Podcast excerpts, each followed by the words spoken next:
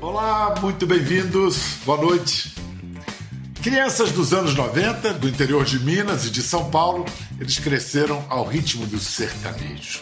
A paixão pelo gênero musical que tomou o Brasil marcou a vida deles, mudou a vida deles completamente. Ele subiu a um palco pela primeira vez ainda na barriga da mamãe. Criança começou a cantar, adolescente a fazer shows, adulto está dominando as paradas de sucesso. Ela ouvia suas duplas favoritas enquanto sonhava em ser modelo, enquanto realizava o sonho de ser influencer e enquanto encantava o país no Big Brother Brasil. Agora, durante esse ano da desgraça de 2020, ela ilumina com seu sorriso as lives sertanejas. Hoje a gente conversa com a atriz, influencer, ex-BBB Rafa Kalimann e o cantor Gustavo Mioto. Oi, pessoal! Oi, Bial. Que E honra, aí, Bial? meu Deus. Ah, Que introdução mais linda. Obrigada, viu? Muito feliz de estar com Pois é. vocês. Muito bom se renovar com o que vem renovando aí o cenário da, da música brasileira, da cultura. Posso chamar a geração de vocês de geração sertaneja? Garotada que nasceu na década de 90? Eu espero que sim. Espero que a gente consiga traduzir isso para a nossa geração de uma forma tão leve, né? Como tem sido tão jovem. Com certeza. É, Rafa, você ouvia a vida inteira, assim, durante a sua infância, adolescência, só sertanejo ou abria exceção para ouvir outros gêneros às vezes? De vez em quando eu ouvi o Chan, Ruge, a gente ia para outro lugar. Perfeito, Mas o perfeito. foco sempre foi o sertanejo e era moda raiz mesmo, né? Minha família ela vem de uma dessa base, eles sempre gostaram muito, então a- as nossas férias, os feriados era passar no rancho ouvindo moda sertaneja. Inclusive eu e o Miota, a gente, a gente é de cidade pertinho ali, eu sou do Triângulo Mineiro, ele tá ali na divisa, né? Exatamente. Votuporanga é ali já, divisa com Minas, Mato Grosso do Sul, perto do Paraná, é perto de tudo ali. Quer dizer, você é de Berlândia.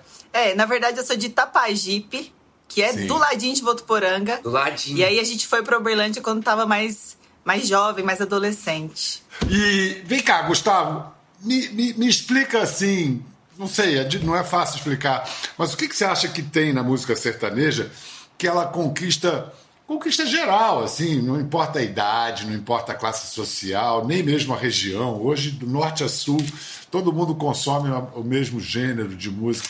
O que, que, é, que, que é que ela traz assim para pegar todo mundo desse jeito? Bial, eu acho que a música sertaneja hoje é a. Eu acho que é o único gênero hoje em dia que transmite 100% dos sentimentos brasileiros, assim, né?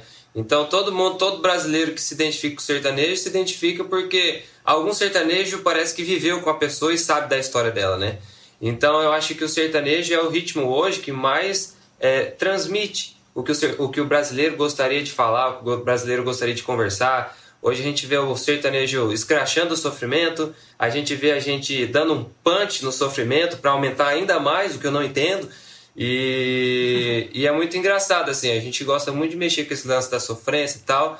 E o brasileiro ama isso. Bom, vou, vou propor para vocês o seguinte: de tudo que vocês já ouviram de sertanejo na vida, cada um de vocês vai eleger três músicas favoritas, três para cada um.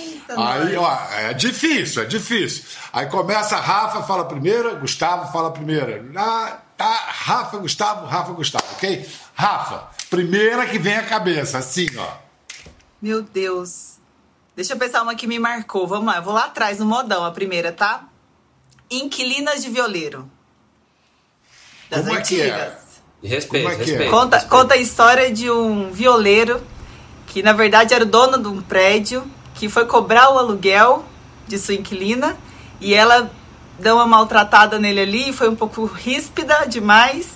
E ele falou: respeita porque você é inquilina de violeiro. Você, Gustavo? A primeira. Rapaz, a primeira eu colocaria. Cara, eu cantava muito, muito algumas coisas com o meu avô, assim.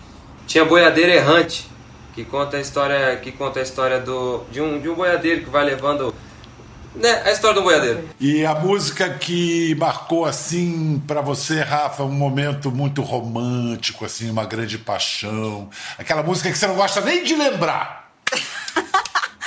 eu vou falar uma que eu gosto de lembrar, que marcou um momento de paixão, que foi dentro da, da casa, dentro do Big Brother Brasil, que é Boa Memória do Luan Santana. E você, Gustavo? Uma música minha que se chama Contramão. Justo. Né? Que foi a música. Foi a, foi a música que, que é isso aí, galera. Obrigado, é isso. É que foi, foi...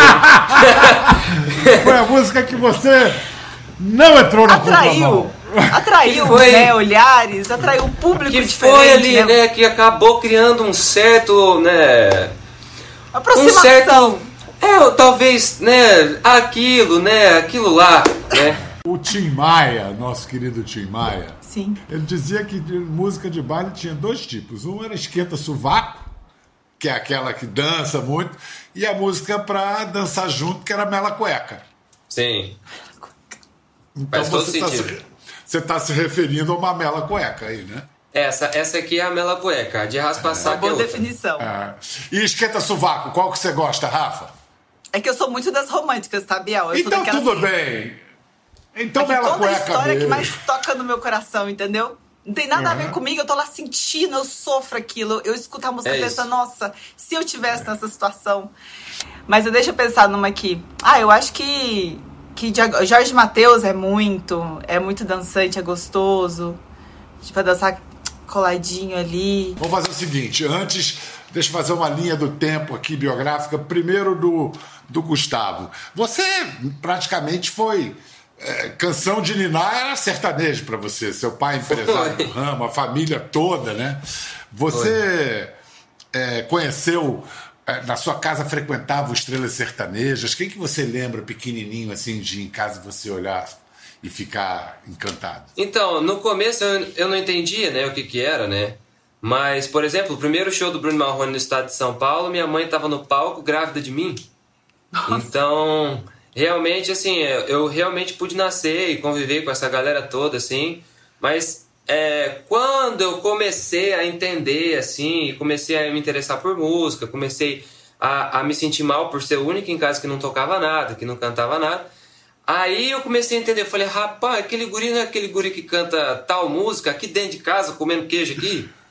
E aí que eu comecei a entender assim, aí, aí tipo, sempre, é, desde que eu acredito eu que quando eu tinha uns 5 anos assim, eu comecei a viajar com meu pai para as festas, para os shows, e conhecer o backstage, conhecer a galera e tudo mais.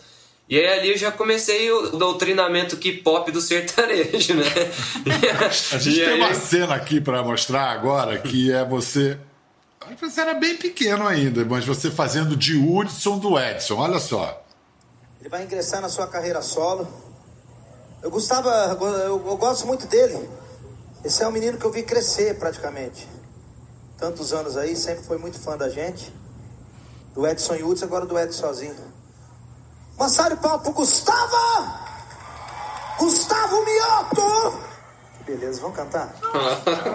Vamos cantar aquela do Jorge Matheus que eu adoro. Pode ser então. É aquele momento frango da adolescência, né? Quantos anos você tinha aí? Rapaz, eu tinha uns 14, 15 ali. Eu, rapaz do céu, olha, sou desarrumado agora, mas na época era de triste, bicho. Vocês viram aí que, meu Deus do céu, cara. Mas essa eu, música eu era, era um hit, né? Ah, sim, o Jorge Matheus na época já tava, né? Já era um absurdo, um fenômeno astronômico essa música. E o Edson, eu sempre fui muito fã do Edson Hudson, muito assim, foi a dupla que eu mais ouvi na minha vida.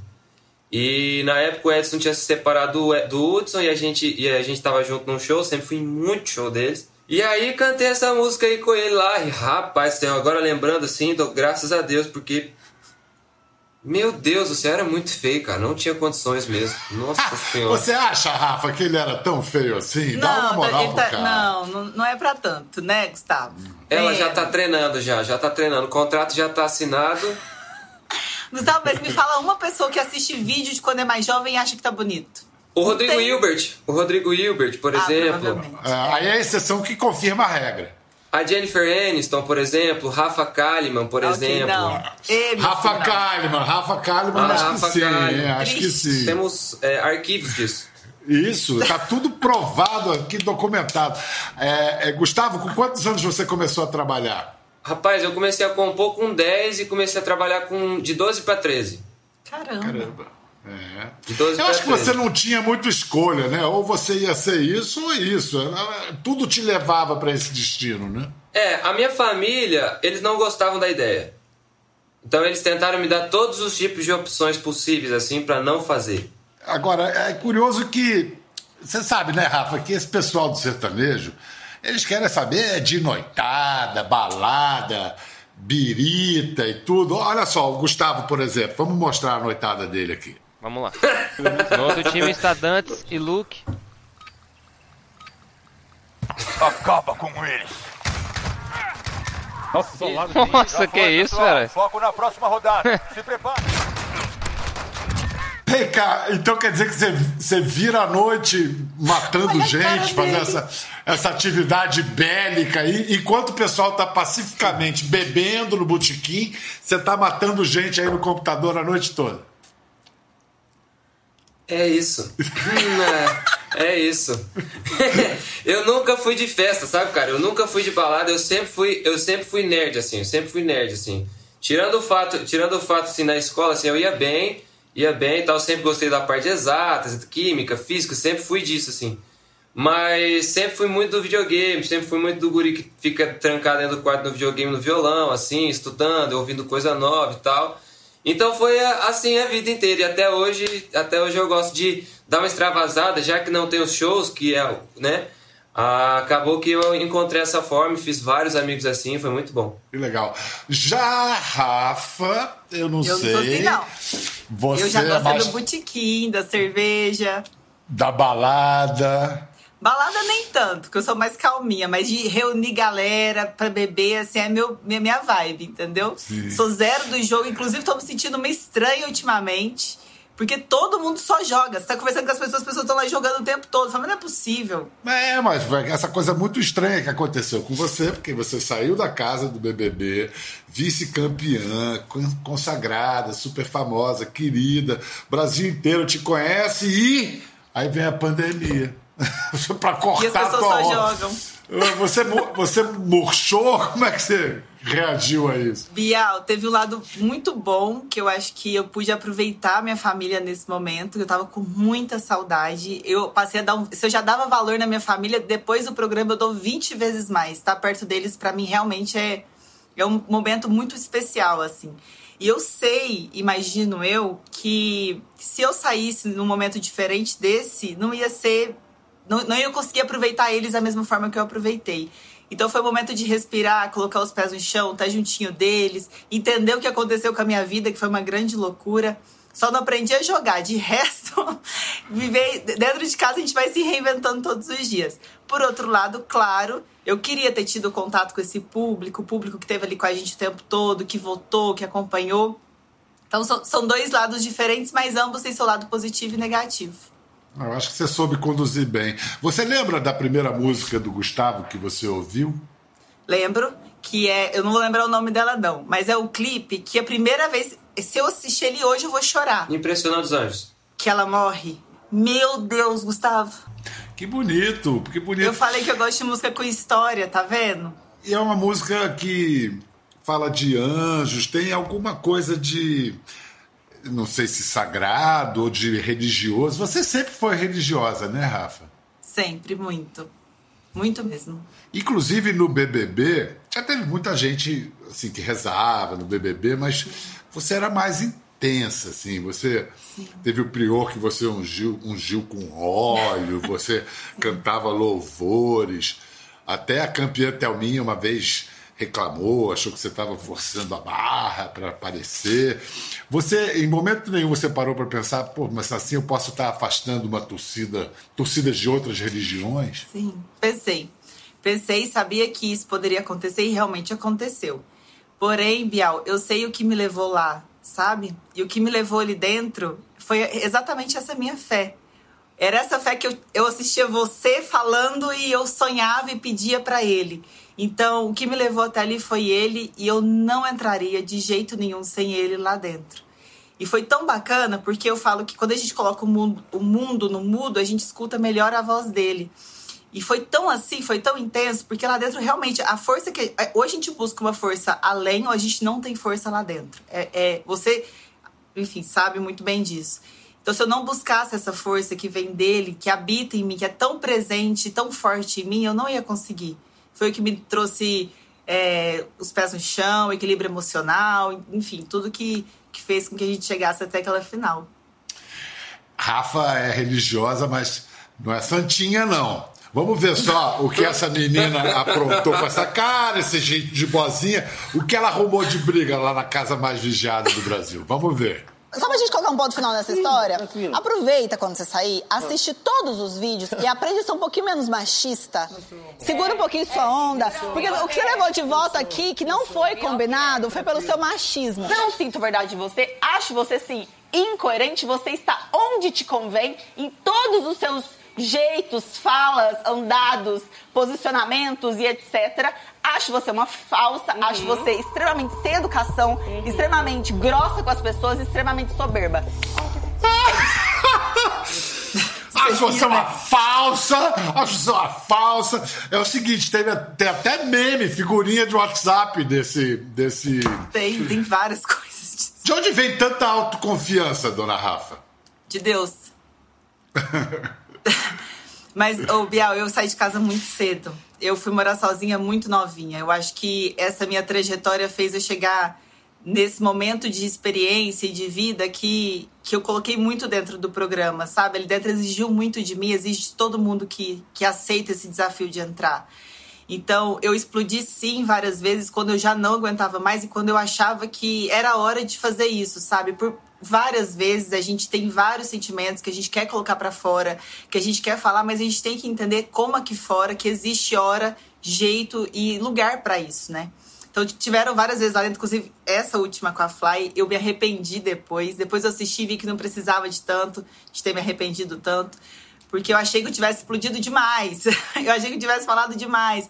Mas não, só coloquei pra fora o que eu tava sentindo. Você primeiro quis ser, e, e foi, né, é, modelo, não é isso? Com 14 anos você veio para São Foi. Paulo. Aí depois você se tornou influencer de sucesso. O que, que funcionou para você é, para ter sucesso como influencer que se outras pessoas ouvirem pode funcionar para outras pessoas também? Muita determinação, Bial. Eu demorei. Ó, eu vim com 14, eu tô com 26, 27 anos, foram 13 anos para hoje eu colher frutos do que eu sonhava lá atrás. Então, eu não desisti mesmo, continuei lutando. Eu passei por várias coisas que foram difíceis, sim, como todo mundo passa, mas enfrentei isso com muita persistência, sabe? Eu acho que hoje, até de começar aqui, eu te falei que eu chorei. Eu chorei real. Eu mandei um áudio pro meu pai e falei, pai, obrigada por tudo. Porque meus pais sempre acreditaram muito e deixaram isso muito vivo dentro de mim, que era possível sim, o que eu tava sonhando eu consegui realizar, desde que tivesse muita determinação. É, perseverança, eu acho que o Gustavo também aprendeu em casa, né, Gustavo? Se não perseverar, é, ninguém vinga, né? é isso mesmo. É, a música é isso aí. A música se. O Mano Brown falou isso esses dias. O Mano Brown falou que se você. A música é egoísta. Se você não der 24 horas da sua vida pra ela, ela não te dá nada em troca. Mas eu acredito que não é só a música, eu acredito que é tudo na vida. Se você quiser mesmo, assim, assim como a Rafa quis, assim como a Rafa lutou, e eu vejo a Rafa lutando já há muitos anos. Então, é, eu acho que tudo na vida, né? Se você não der 24 horas de si, você não, não recebe nada de volta. Então você tem que estar preparado, né, para assumir esse risco e assumir que toda escolha implica perda, né? Então você tem que estar preparado para chegar lá. Você está com quantos anos, Gustavo? 23. Mas você vê que ele já com 23 e você tão jovem também, com 27, já entenderam isso. Assim, eu sou um pouquinho mais velho e eu conheci muita gente muito boa na, que faz e não tem um que não seja assim. Dedicação integral e exclusiva, paixão, porque não, não tem milagre. Não. É assim, é assim. E também não tem um segredo, né, Biel? Eu acho que cada um faz sua, sua própria trajetória. Se eu falar, façam isso, ou você falar, faça isso, ou o Gustavo, não vai ter o mesmo resultado. Então, acho que cada um Sim. tem sua própria trajetória, cada um sabe seus limites, o que dá pra fazer de diferente, o que dá pra fazer além, ou o que precisa recuar. Então, cada um tem que ir conduzindo a sua história de uma forma diferente, mas a base que eu acredito seja exatamente essa: é persistir, sabe? Não desistir. E para nós mesmos, assim, é, mesmo que hoje a gente esteja colhendo frutos da- do que a gente trabalhou e tal, para nós mesmos, os nossos segredos vão mudando. Então, a gente nunca sabe se o próximo passo a gente tem que fazer do mesmo jeito, a gente tá, tá tendo sempre que fazer de uma forma diferente. Então, Coisa que Sabe? você fez há um ano, dois anos, você já não é o mesmo de dois anos atrás, então não adianta, né? Você tem que, Sim. inclusive, reconhecer as suas transformações. Exatamente. Gustavo, você já viu como essa menina agora tá só live, só é tudo com ela. Já viu ela nas lives? ela mandou mais as lives que nós, né? Meu Deus! Que responsabilidade. Porém, você está exagerando, Gustavo. Foi muito chique, sabe o que, Gustavo? Foi que ela fez live com o ex-marido, cara, com o Rodolfo. Aí, pô, esse pessoal tá bem resolvido mesmo. Como é que é, Rafa? É casamento, casamento, negócios à parte? É, foi basicamente isso. É que já tem tempo que a gente separou. E ele sempre foi muito parceiro, muito amigo. Nossa, nossa separação foi muito tranquila. Claro que a gente viveu um processo ali de, de, né, de se entender e recuperar, entender nosso lugar um na vida do outro. Mas ficou muito carinho. E ele me ajudou muito enquanto eu tava no Big Brother. Ele me apoiou aqui fora. Ele vestiu a camisa mesmo. Tava lá em casa no dia da- da- que começou o programa, junto com a minha mãe e com meu pai. E aí, quando saiu, obviamente, com o maior prazer do mundo, eu quis retribuir isso estando na live com ele. Mas tem muito respeito e muito carinho mesmo. Gustavo, você, não- você disse que não quer mais fazer lives, que agora. Agora vai fazer o quê? De show em drive-in? Eu- Eu, eu não curti muito a live, assim, pela falta de pessoas ali, sabe? Pra mim, essa troca, assim, é, é o que conta, assim, sabe? É, sinto muita falta, assim, dessa troca com as pessoas, desde a moça do camarim, o segurança, o menino do estacionamento, até a galera que fica no palco com a gente, até a galera que assiste o show. Então, pra mim, essa troca é muito importante quando se fala sobre a arte, assim, do show e tal. Então, eu senti muito falta. Muito terrível é, essa pandemia em vários aspectos, mas nesse da, da indústria do, do entretenimento, da diversão, um horror, a quantidade de gente sem trabalho. Rafa, você como é que você está lidando com a saudade de ir a um show? Não tô lidando. Continuo com ela.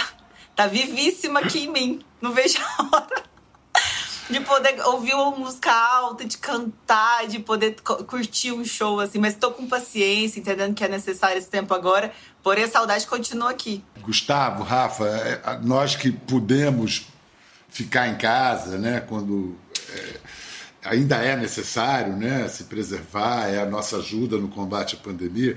Acabou que no início muita gente ficou como Gustavo, triste, abatido, você também saindo do BBB, mas quem pôde aprendeu alguma coisa de valor na pandemia. O que, que você aprendeu, Gustavo? Bial, eu me conheci muito mais, assim, né? Eu, eu consegui. é, como, como eu não sou muito de sair, eu fico trancado nesse quadrado aqui. E aí eu fico criando algumas coisas e tal, eu fico pensando é, no, qual, no que, que eu posso falar, né? no que, que, é o, o que, que é o próximo texto que eu vou inventar, o que- qual que é a próxima mensagem que eu vou passar. E comecei a me conhecer muito mais, tive tempo de tratar muita coisa que eu não tinha tratado dentro de mim, assim. É, fiz muita terapia para coisas que eu tinha antes da pandemia e o que eu tive pós-pandemia, o que eu tive durante a pandemia. Então, é, a minha oportunidade da, na pandemia foi mais dar valor assim no que eu realmente não estava prestando atenção e conhecer mais de mim assim tratar os, os é, ligar de novo os, os, os fios que estavam desencapados aqui dentro assim sabe E você, Rafa? Eu acho que pra mim, se eu começar a te falar tudo que eu aprendi durante esses últimos meses, vai, a gente vai ficar o programa todo aqui, porque a minha vida virou de cabeça pra baixo completamente. Mas o mais essencial pra mim foi justamente aprender a olhar a vida, dar mais valor em pequenas coisas que hoje a gente é limitado a fazer.